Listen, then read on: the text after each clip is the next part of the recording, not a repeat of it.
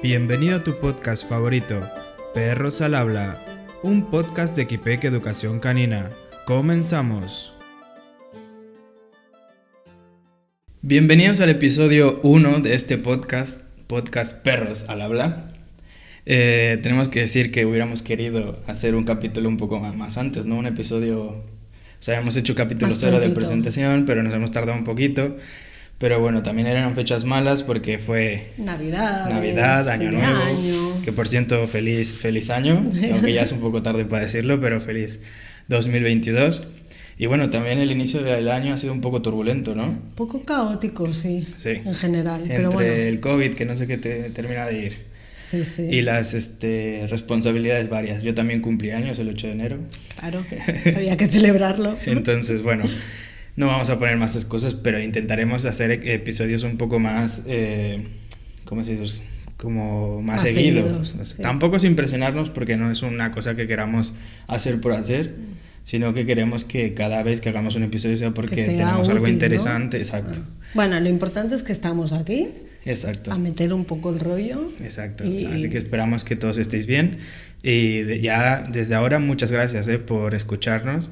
Hemos tenido un buen feedback, ¿no? Sí, la Del verdad. capítulo cero. No nos Hemos- vamos a quejar. Exacto, ya tiene unas cuantas reproducciones en YouTube y en todas las plataformas, que por cierto estamos en, en Google Spotify. Podcast, en Spotify, en, en Apple Podcast y en Anchor. Luego ya meteremos más, pero bueno, yo creo que esos son los principales, ¿no?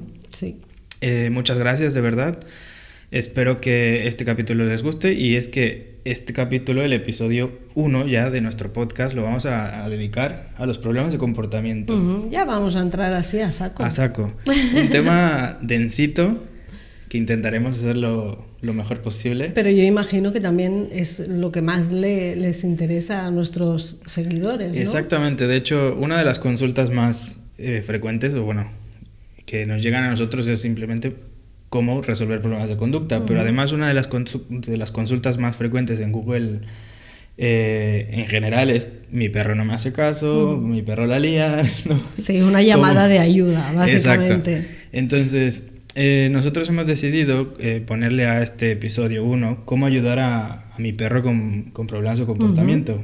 Más que cómo resolverlo, más que cómo Eso, solucionarlo. eso te iba a decir, ahí has dado la clave de, igual que yo he dicho, de una llamada de ayuda, tú también acabas de decir cómo ayudar a mi perro. Exacto, porque la idea es que tengamos una visión más empática de los que son los problemas de comportamiento. A veces eh, la visión que se tiene del perro como tal es más de me estorba o, me- o- o bueno, más atendemos aquellas conductas que nos estorban o que nos, que nos incomodan. Y buscamos que nos solucionen o solucionar cosas, no prestarles esa atención, Sí, una esa ayuda. ayuda, que final, necesitan. Yo siempre lo llevo un poco a, a la parte humana y como psicólogo entiendo que hay problemas. Eh, las personas tienen eh, problemas, ¿no? Ujú. Diferentes depresión, Sí, sí, diferentes totalmente. problemas que necesitan de una empatía grande para solucionarse.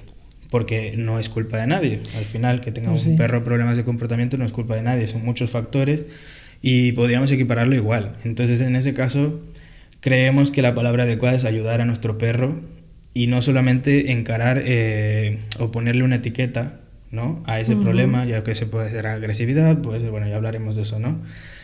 Bueno, eso para empezar. Y, pero creo que la manera de empezar bien el, el- el tema de cómo ayudar a mi perro con problemas de comportamiento, primero que nada tiene que surgir de la información que necesitan aquellos que nos están escuchando, aquellos que nos están viendo, Totalmente. sobre qué es un problema de comportamiento. ¿no? Exacto. Y, antes de decir, vale, esto es un problema, saber qué es lo normal, ¿no? Lo que no es un problema. Porque muchas veces la etiqueta de, de problema lo ponemos nosotros. Sí, totalmente, es un, es un concepto Y- arbitrario. Con eso iba a comenzar ya en, metiéndome en la materia y diferenciar qué es un problema o qué es una conducta normal. Y nosotros hemos decidido que eso es un problema. ¿Sabes por dónde voy, no? Más o menos. Sí, sí, sí, claro. O sea, a ver, eh, nosotros cuando hemos estudiado educación canina, una de las primeras cosas que tienes que aprender es qué es la conducta normal del perro, la, conducta, conducta natural, natural, ¿no? Y dentro de esa conducta natural, pues se presentan un montón de repertorios conductuales. A mí la, la que más clara se me hace y para, para que todos nos entiendan, es, por ejemplo, el hecho de comer caca.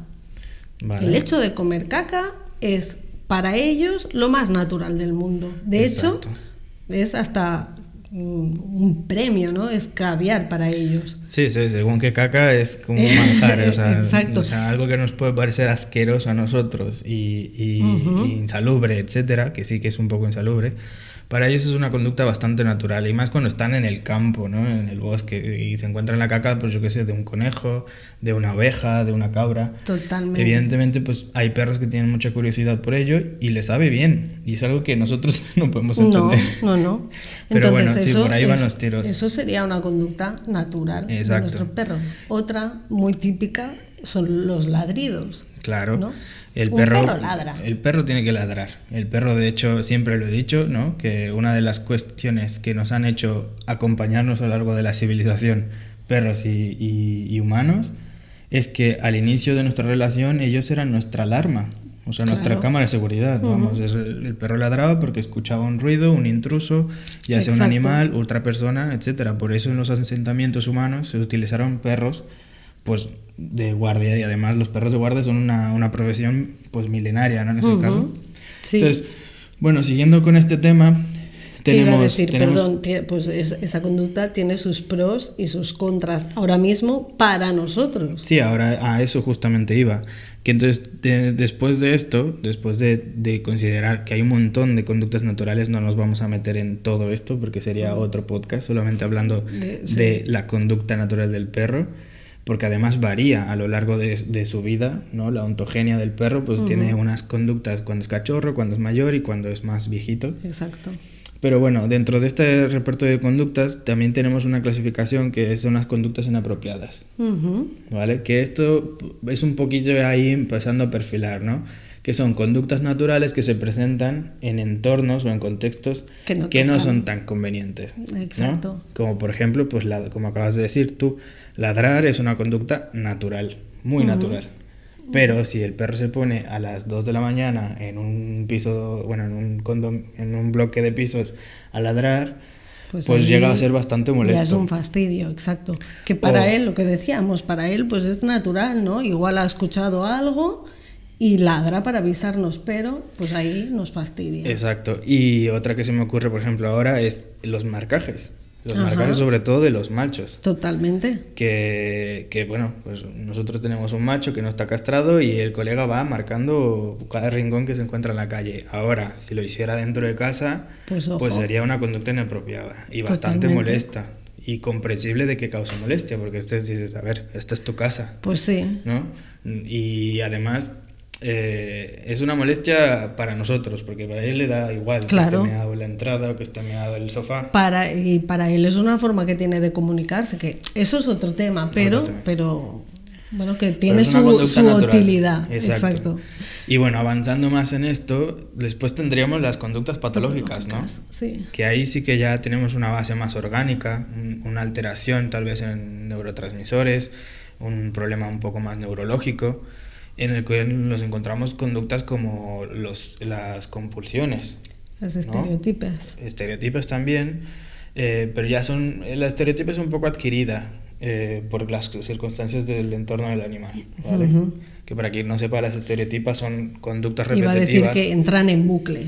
por, pero por enclaustramiento, principalmente se ven en zoológicos. Sí, te iba a no, decir que no se suele ver tanto en, en, en animales Si de se, casa. ve, si se ve ya en perros es porque es una conducta ya muy heavy, pero si es más natural, natural Bueno, pues- entre comillas, verlo en, en zoos, en animales que están... Sí, enclaustrados eh, y, sí. o, o, bueno, en perros de jardín también es bastante con- co- común.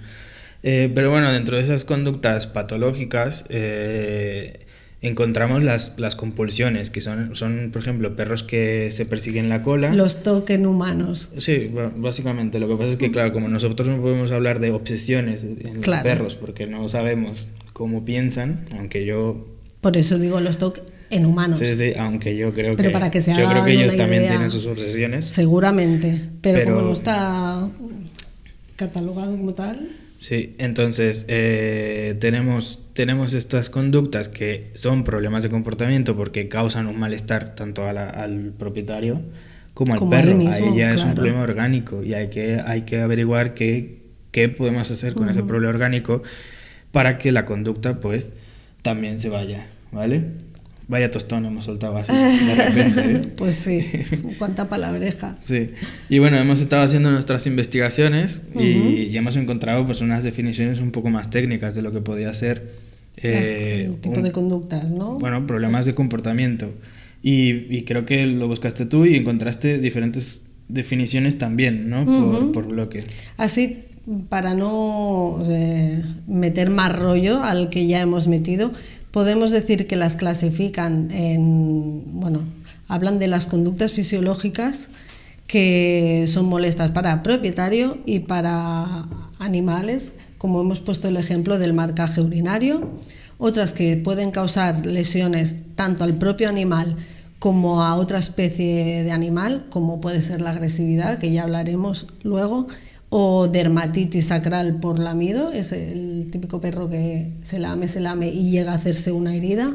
Y me hace gracia porque los que solo nos escuchan no ven mis gestos ni nada y yo estoy aquí hablando Sí, sí, pero bueno, la y gente de YouTube te- te gesticulando. la gente de Y eh, aquellas conductas que se realizan fuera de contexto y de forma repetitiva, como estábamos explicando ahora. Vale, eso es lo que más o menos dicen algunos libros que Así hemos, más que hemos consultado. ¿no? Sí, Más- sí. Bueno, tampoco los hemos leído tan, tan rigurosamente, pero bueno, es dar una pincelada a lo que es un problema de comportamiento, ¿vale? Para darle forma. Entonces, sí que es bastante arbitrario en algunas partes. ¿Por qué? Porque, por ejemplo, eh, que un perro te reciba saltando es un problema de comportamiento. O bueno, se, se dirige de esa manera. Sí. ¿Por qué? Porque al propietario le causa, bueno, al propietario o a los visitantes les causa problemas Sí, y es algo que quieres modificar.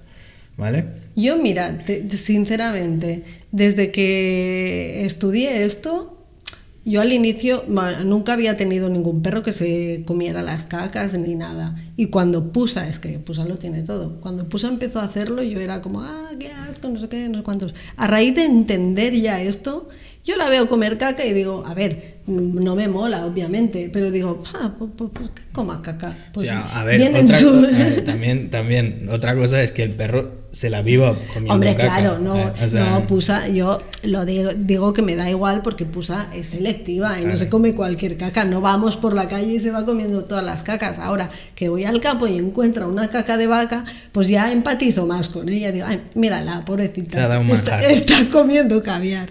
No digo que, que sea lo, lo, lo habitual, pero bueno, que si de tanto en tanto lo hace, pues oye, está en su naturaleza Pues sí. y...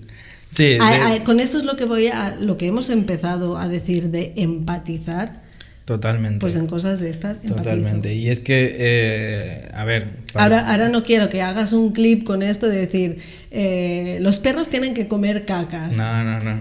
Ah, que te veo Eh, lo que iba a decir yo, a ver, que ya se me Ya, ha ido, ya. es que se me ha ido ahora. tipo yo no pues íbamos a hablar ya de los de los problemas No, que lo tal. que yo quería decir es que, a ver, aunque es un, un tema co- complejo y largo que ya habla- abordaremos en, otros, en otro episodio, porque podemos hablar de los problemas más eh, frecuentes ¿no? que hemos visto por ahí, que Ujú, había un sí, estudio, sí. por ejemplo, en, en Zaragoza, ¿puede ser? En La Universidad de Zaragoza. Zaragoza, ¿no? que los principales problemas de comportamiento, los que requieren visita médica, ajá, intervención, pues tienen relación con agresividad, con miedos. sí Eh, y bueno, de entre ellos pues hay bastantes cifras, ¿no? En plan de que pues la agresividad es una de las más cosas, la agresividad en general, puede ser a personas. ¿Quieres? ser- Tengo, tengo los datos aquí a mano si quieres.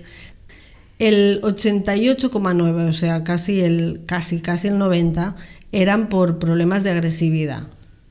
El 71,4% eran problemas de, por síndrome de ansiedad por separación. Eso ya lo explicaremos más adelante por quien no sepa lo que significa.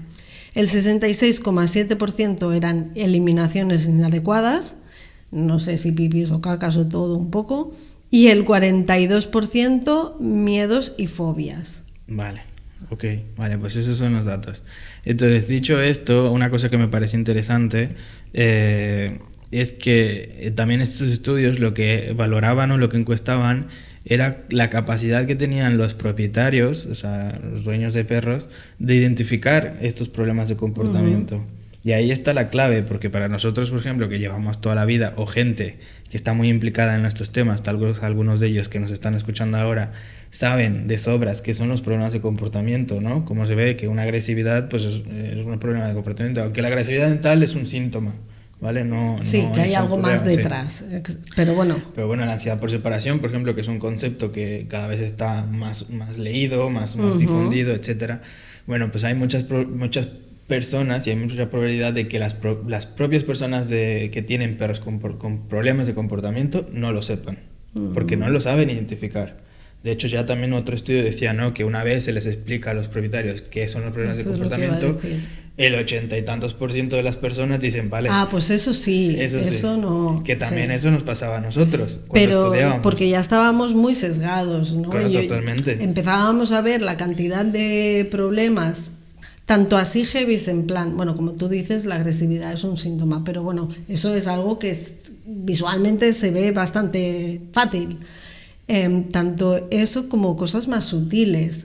Entonces, agresividad, vale, esto lo tiene mi perro. Ansiedad, eh, ansiedad generalizada, lo tiene mi lo perro. tiene mi perro. Eh, frustración, hostia, esto también lo tiene mi perro. Entonces, pues llega un momento en que gracias a eso tú te das cuenta. Después también tú como profesional sabes lo que es volviendo a lo que hemos dicho de conductas normales y tal, sabes lo que es lo que realmente sí es un problema de conducta o lo que es algo normal que al propietario le molesta. Sí, claro, se te va desarrollando un ojo clínico que bueno, que tienes que ver diferentes factores, bueno, cuando se presenta, con qué intensidad, con qué frecuencia, etcétera, un montón de cosas que vienen detrás.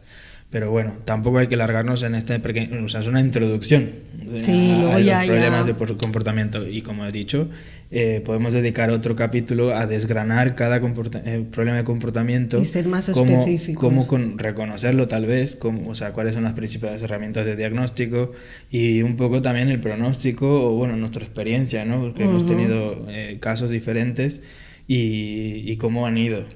Pues sí. ¿Vale? Porque ahora tampoco queremos aquí empezar a, dar datos o síntomas, ¿no? por decirlo de alguna manera, y que os empecéis a, asustar o en paranoiar, como a nosotros nos ha pasado de decir, vale, mi perro tiene esto que me estás diciendo y esto también y lo otro también, y ahora qué hago. Exacto. No hay que escandalizarse. Ahora, tengo que decir que si eh, probablemente las personas que nos están escuchando nos estén escuchando porque, sus perros tienen problemas. Algún problemilla. Pero bueno, también hay que tranquilizar una parte, ¿no? De que el perro en sí tiene conductas que son de perro y que a veces no son del todo erróneas. No. Vale. Lo que, lo que decíamos antes, perdón, que es lo que decíamos antes, que hay que ver también en qué circunstancias pasa, pasa o hace la conducta esta que no nos gusta para ver si si, si es un problema o no. ¿Cómo sigue? ¿Cómo sigue?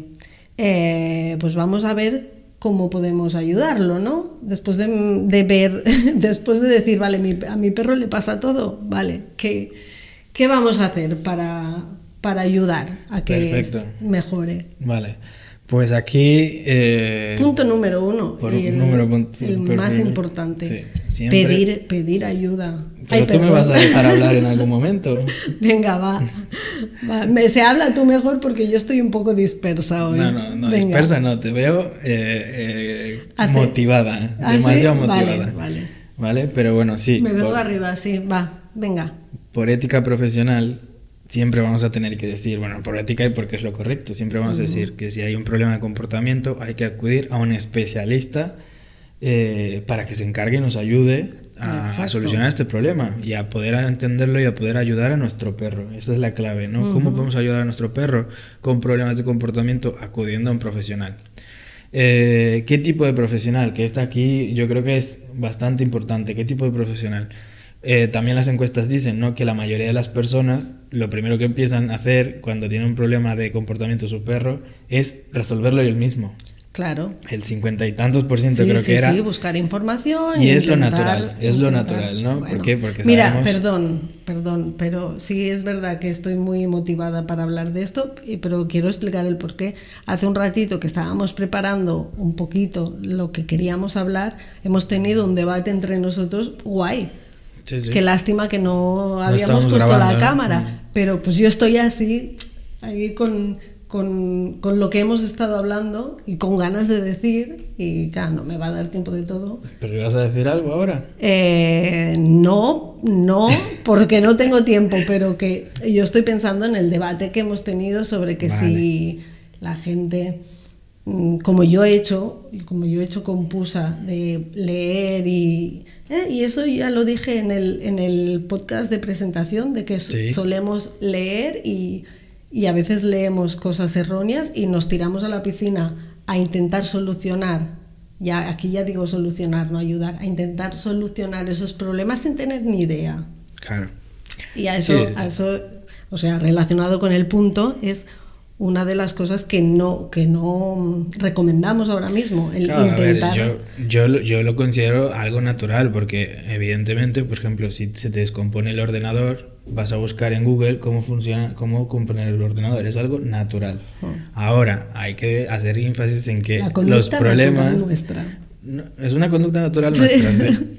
Los problemas de comportamiento muchas veces también en- depende de su gravedad y de su, de su, de su importancia, ¿no? No es lo mismo un perro que no se sienta a la orden, ¿vale? Si lo que quisiéramos decir como problema de comportamiento, que no es, eh, a un perro que se Bueno. tira a las personas a morder, a matar. No es lo mismo. No. ¿Vale? Pero bueno, eh, los estudios dicen eso, que la gente intenta eh, resolver los problemas por sí mismos, luego fracasan Y entonces ya acuden a un profesional. Y este profesional suele ser el veterinario, ¿vale? Su veterinario de Sí, cabecera. es lo que te iba a decir. Que Que, está bien.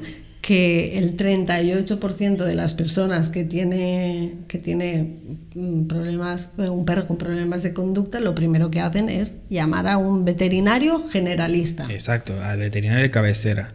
Y entonces él en sí no está formado para resolver problemas de conducta y eso es así. Y si, y si, y si los veterinarios se enfadan, pues bueno, lo sentimos mucho, pero es que en, en la medicina humana es lo mismo. Claro. Un médico de cabecera no es psiquiatra y podríamos equipararlos así. O sea, un Que sí veterinario... tiene es- nociones, obviamente, Claro que sí. pero... En la, en la carrera, bueno, según yo sé, pues llevan una asignatura de etología. Claro. Pero una asignatura de ecología se, se queda corta a lo que es una especialidad en sí, Sí, que es más, la más que etología nada clínica. Porque, claro, no pueden estar por, por mm, la conducta del perro, la conducta del gato, la conducta de... Claro, un veterinario Sí, sí. te mira, te ve todos los animales. No Una- todos no, pero muchos. eh, muchos vacas, animales, bueno. sí. Entonces, Entonces, es, es lógico no es su especialidad. Y, no, no es una crítica, ¿eh? simplemente es decir, pues que... Bueno, es una realidad. Sí. Una realidad. Entonces, eh, claro, estas personas, a veces el profesional veterinario se encuentra con una situación en la que, bueno, un, pa- un paciente suyo necesita un consejo o un, bueno, un consejo, unas pautas. Y muchas veces esos veterinarios, a veces, sin, sin quererlo y sin, y sin mal alguno, pues dan consejos que tal vez no están bien fundamentados, porque yo he visto muchos Bueno. consejos y muchos, muchos pautas que han dado veterinarios que son bastante atroces. Porque no se pueden actualizar en todo. Bueno, porque no lo saben, no actualizar, porque no lo saben, simplemente. Entonces el desconocimiento hace que hagamos cosas bastante erróneas, ¿vale? Entonces, ¿quién es el profesional encargado de esto? Vale, pues tenemos dos principales eh, profesionales. Uno, el educador canino, ¿vale? Que digamos así, yo siempre lo asimilo como el psicólogo, es como ir al psicólogo, el educador canino es el psicólogo, y luego también tenemos al etólogo clínico, Que ¿vale? el- que normalmente, que es el psiquiatra, es el psiquiatra. Normalmente el etólogo clínico es eh, un veterinario que ha hecho un máster o una especialidad en etología clínica. ¿vale? Y lo mismo, pues ahí él ve una parte médica de la conducta, la parte médica de la conducta, al final. Sí. Es un enfoque totalmente médico. Entonces, una vez sabemos que los profesionales que se encargan de problemas de la conducta son estos, hay que saber elegir, ¿no? Y ahí vamos a dar tips rápidos porque tampoco queremos que esto se haga eterno. Entonces, No, yo lo, lo que les aconsejaría es que se informen del educador canino en concreto, ya sea o por boca de otros eh, amigos o conocidos que hayan trabajado con alguno, sí. o que busquen en internet su, ¿cómo se dice eso? De, como su currículum. su currículum. Bueno, yo te quería decir otra palabra, pero bueno, sí, su formación Claro. como, como educador. Eso es Sí, sí. esencial. Exacto. Y algo que también yo tengo que decir mucho es que eh, probéis alguna sesión con este educador canino y sintáis si hay feeling. Porque eso es importantísimo. Total, totalmente. O sea, hay veces, hay, en, en el mundo de la educación canina, en el adiestramiento canino, hay muchas filosofías, muchas metodologías, muchas formas de ver al perro. Eh, desde a extremos hasta los más neutros, ¿no? Sí, y- sin entrar en etiquetas. Y, y ya no solo eso, sino también va mucho por caracteres. Exacto. Porque, por ejemplo, tú y yo somos bien distintos a la hora, ya, ya no de tratar a un perro, sino de tratar a la persona. Exacto. Entonces eso es bien importante. ¿Por qué? Porque al final eh, quien necesita aprender y desarrollar herramientas para luego transmitírselas a su perro son- sois vosotros. Totalmente. ¿Vale? Porque esto de dejar al perro y que se lo lleven y te lo compongan, bueno, se ha quedado un poco atrás. En algunos casos puede funcionar, porque yo no digo que no pueda funcionar, pero en la mayoría de los casos eh, la, eh, la gestión, la gestión y el control de las cosas se tiene que hacer desde la familia. Ahí involucrando sí. pues a todo el mundo que esté en relación con ese Sí, perro. porque no sé si, si ya habéis trabajado con alguien, así la mayoría que nos escucha no sabemos si habéis trabajado con alguien o no, pero quienes sí han trabajado con nosotros o con quien sea, seguro que habéis visto, o bueno, al menos lo que yo percibo es el típico, la típica persona que te dice, es que cuando estás tú o contigo se comporta de una forma. Pues sí, sí. Entonces, por eso nosotros al menos no apostamos por esa manera de trabajar, de to- Bueno, toma, para todos los llévate- casos no. lleva- para todos no. los casos no. Así O sea, en- habría que evaluar general. cada caso. Pero que, que no, no funciona tanto, al menos por, por experiencia, eso de toma mi perrito, tú te encargas y ya me lo devuelves arreglado. Sí, ¿no? básicamente no funciona porque si el entorno es el que está propiciando esas conductas, da igual. Claro. O sea, a la que vuelva a su entorno. Exacto, mm, es- como hemos dicho, siempre se tiene que valorar cada, Cada caso. caso, sí, que no, y- no es que descartemos totalmente esa opción, Exacto, pero Al menos yo no la descarto.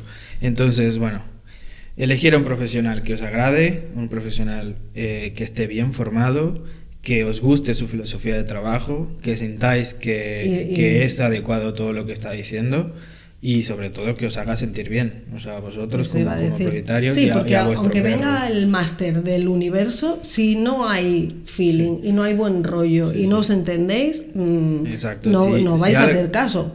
Si algo Tal cual. chirría, si algo chirría, lo mejor consejo es que busquéis a otro profesional. Porque esto es, esto es un proceso de cambio bastante Mm. fuerte, bastante heavy, y si no estáis se- seguros y convencidos, ya son cosas que, que están jugando en contra vuestra. ¿vale? Totalmente. Vale, ¿en qué seguíamos? No, pues ya. mm, Ah, ya está. Sí, ya, es que hemos ido así un poco muy a saco. Bueno, llevamos ya casi media hora, ¿eh? ¿Ya? Claro que sí. Jo, es que yo aquí pillo carrerilla y, y se, me, se me pasa el tiempo. Nada, pues ya iremos concluyendo, ¿no? De Sí, la- sí. la- las ideas principales de lo que hemos estado hablando. A ver, yo, yo aquí lo que quería dejar claro, que ha sido parte de nuestro debate individual pre- pre-podcast, es que pues yo, yo tiro por el informarse y, y buscar a un buen profesional, no hacer cosas así a lo freestyle, porque pues de- depende, Sí, depende según el- qué problema puede salir muy mal. Sí, exacto. Y estamos tratando con, con seres vivos. No son humanos, no, pero son seres vivos igual y, y no hay que jugarse a cagar. Y, lo digo, y yo lo digo por experiencia, porque como hemos dicho al inicio, como seres humanos lo primero que tendemos es a, no, yo puedo solucionarlo, yo no necesito ayuda y, y tiro con lo que sé mm, o lo, lo que voy leyendo. Mm, cuidado que no todo lo que se encuentra por internet es fiable. Sí, sí. ni Antes, de que sigas con tu conclusión, que era, que tú tienes el guion y por eso te voy preguntando que cómo vamos, eh, es que dentro de las pautas que queríamos dar, dentro de cómo ayudar a nuestro perro, yo algo que sí quería que, que vosotros empezarais a hacer, da, da igual que no hayáis empezado con un educador canino o, o estéis en ese proceso, estéis eh, buscando, es eh, valorar bastante el problema que tenéis en, en, enfrente, ¿vale? Con, con, vuestro, con vuestro perro y lo empecéis ya a valorar, empecéis a, a ser observadores de ese problema, de en qué contexto se está presentando, con qué frecuencia. Es decir, ir adelantando el trabajo que ya haréis sí o sí con un educador canino o con un etólogo canino, porque, bueno, un etólogo clínico, perdón, porque no está peleada la opción. De hecho, creo que la manera más adecuada de afrontar un problema es la colaboración de ambos, eh, que yo sé que a veces los bolsillos no, no dan porque son, son profesiones de especialidad y requieren pues un, una implicación económica, además de una implicación de tiempo, ¿no? Como ir al psicólogo. Exacto. En humanos. Entonces yo que sí que les quería recomendar eso, que empecéis a observar y empecéis a hacer hipótesis de qué puede estar influyendo en esa conducta problemática, ¿vale? Porque ahí es donde empezarán a, tocar cosas, ¿vale? Por ejemplo, cositas básicas, ¿no? Mi perro pues la lía cuando sale a pasear, ¿vale? Tal vez igual tenemos que cambiar la hora de salir a pasear, al menos en un momento. Porque, Tienes razón, se nos olvidaba eso. Es que eso mismo, sí, sí, hemos ido tan a saco. Sí, sí, claro. Que, que una cosa importante, por ejemplo, es que muchas veces tenemos en la mente el perro ideal, lo que queremos hacer con él o lo que esperamos de él y a veces esperamos mucho de él, ¿no? Por ejemplo, yo quiero un perro que me acompañe al bar, que me acompañe a la montaña, que me acompañe hasta trabajar, ¿vale? Y que sea un perro tranquilo, que sea un perro, pues, perfecto, ¿vale? Y muchas veces en ese camino eh, pues hay que ocurren cosas, ocurren cosas. Por ejemplo, hay perros que tienen mucho miedo a entornos urbanos, a entornos muy, con mucho movimiento. Por ejemplo, nosotros vivimos en una zona de Barcelona en que pasan bicicletas, personas, hay bares en las eh, aceras, pasan coches. Es una locura de, estímulos, que habrá perros que no lo toleran. Entonces hay que ser súper conscientes, hay que hacer una evaluación bastante seria de eso, sí. bastante, bastante personal, en plan de qué le estoy dando a mi perro que, o qué no le estoy dando a mi perro. Tal vez lo que necesita es seguridad. Claro. hay veces que un perro prefiere hacer un paseíto tranquilo, regresar a casa y estar tranquilo. Más que llevártelo a un centro comercial. Sí, porque al final somos un poco egoístas, ¿no? De yo me quiero llevar a mi perrito al bar o yo me quiero llevar a mi perrito de compras, pero, hostia, Sí, si lo pasa mal, es necesario. O sea, yo no creo que sea nunca desde, desde el sentido de hacerle mal al perro. Nunca lo creo así. No, no, por eso digo por egoísmo nuestro más bien. Pero no tanto así, o sea, es yo tengo yo a mí me hace feliz esto y yo pienso que mi perro va a ser feliz con ello. ¿Vale? Porque hay personas que es así, es en plan, pues yo quiero viajar y quiero que mi perro me acompañe porque así vamos a, vivir un montón de momentos juntos, etc.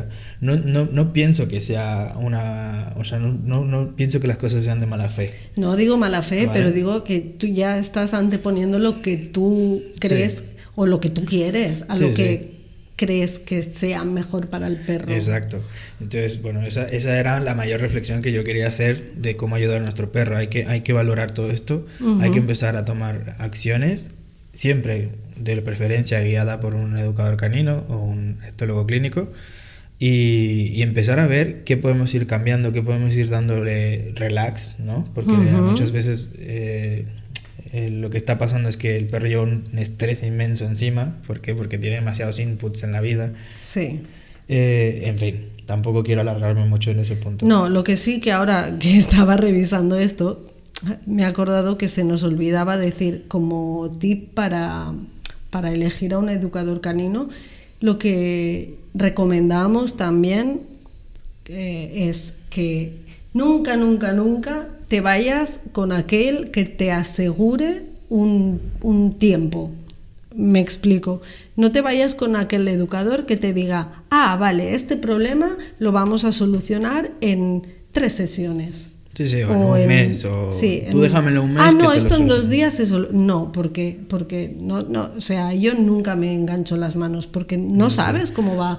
Aquí, volviendo. no de tiempo, sino de presupuesto. Tú dame mil euros que, te lo soluciono. También, sí, sí, no, no, no te vayas con nadie que te diga un presupuesto cerrado de con, con mil euros de tratamiento ya se arregla. Otra cosa es que digas, vale, pues mira, de esos mil euros te incluyen tantas sesiones, etcétera, y vamos a ver, porque este perro necesita bastante trabajo, vale, pues vamos a ver. Eh, porque nunca, nunca, y a veces lo que pasa, supongo que también te ha pasado que, pues tal como va mejorando una cosa, te puede salir otra por otro lado. Entonces, aquí que la, la persona, el guía, tiene todo el derecho a decirte, oye, tú me has dicho que en dos días íbamos a solucionarlo y no es así. Entonces, ¿qué haces?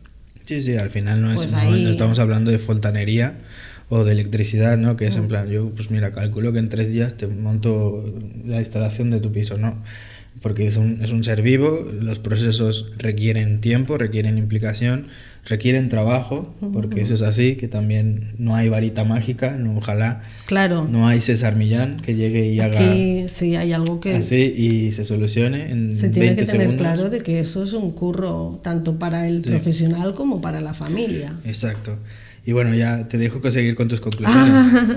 no, pues básicamente lo que quería decir es eso, que, que para mí es súper importante estar asesorado, asesorado por alguien, no, no hacer lo que tú crees o lo que has leído o lo que incluso te dicen por la calle, que ese es otro tema aparte, para darle de comer aparte a esa gente que todo el mundo sabe, todo el mundo tiene perros y todo el mundo mm, lo hace mejor que tú. Entonces yo de eso mm, pasaría absolutamente, es que huiría, huiría de la gente esta que te para por la calle. es que a mí me ha pasado, tanto siendo educadora como siendo nada.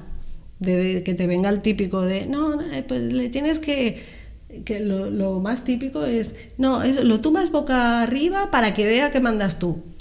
Tío, huye, huye. Entonces, mi palabra de, para, para este episodio es huye de este tipo de gente. Ok, me parece perfecto. No, no, sí, totalmente. totalmente. De hecho, también está ocurriendo lo, lo, lo opuesto, ¿no? Personas hiper sensibilizadas, hiper sensibilizadas en cuestiones animales que si ven a que a tu perro, yo qué sé, lo dejaste dos minutos ahí, vienen y te rompen el coche y es como, bueno, mi perro es un profesional. Sí, sí. Hay que siempre un equilibrio, por favor. Ni, ni de un lado ni del otro. Exacto. Y bueno, yo para concluir, mi reflexión venía a ser que, que solucionar o afrontar un problema de comportamiento de nuestros perros requiere de un ejercicio de empatía exagerado. Y que muchas veces es muy fácil decirlo porque, porque es así, es fácil decirlo, es, hay que tener empatía con el perro, hay que ponernos en, el piel, en la piel del perro, ver qué carencias tiene, ver qué necesidades no están cubiertas. Y sé que es difícil, ¿Por qué? Porque simplemente porque somos humanos y no somos perros.